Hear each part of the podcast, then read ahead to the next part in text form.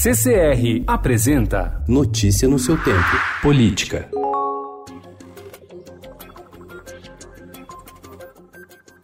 A Polícia Federal realizou ontem a Operação Mapa da Mina, a 69 etapa da Lava Jato. A investigação liga supostos repasses da Oi Telemar à da Vivo Telefônica a empresas controladas pelo empresário Fábio Luiz Lula da Silva, filho mais velho do ex-presidente Luiz Inácio Lula da Silva. Parte do dinheiro teria sido utilizada por sócios de Fábio Luiz para comprar o sítio de Atibaia, que, segundo a Lava Jato, foi reformado por empreiteiras em benefício ao ex-presidente.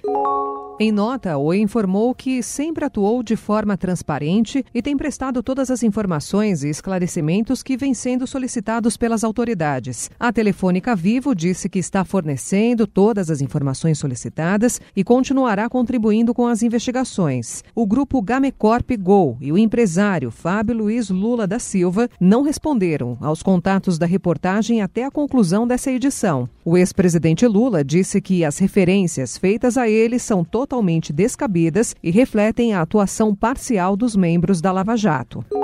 A Comissão de Constituição e Justiça do Senado aprovou ontem um projeto que prevê a prisão de réus condenados em segunda instância e o pacote anticrime do ministro da Justiça, Sérgio Moro. A bancada lavagista, porém, não encarou esse sinal verde como uma vitória. Em primeiro lugar, porque o pacote anticrime, avalizado pela CCJ, carimbou a mesma versão autorizada pela Câmara, que desidratou o projeto original de Moro e retirou alguns pontos-chave defendidos pelo ministro. Além disso, a proposta que retoma a execução antecipada da pena enfrenta a resistência do presidente do Senado, Davi Alcolumbre.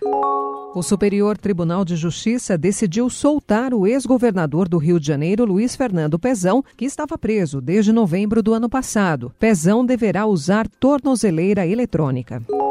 O presidente Jair Bolsonaro chamou ontem a ativista sueca Greta Thunberg, de 16 anos, de pirralha, ao responder a uma pergunta sobre o assassinato de dois indígenas no Maranhão. A Greta já falou que os índios né, morreram porque está defendendo a Amazônia. Pô.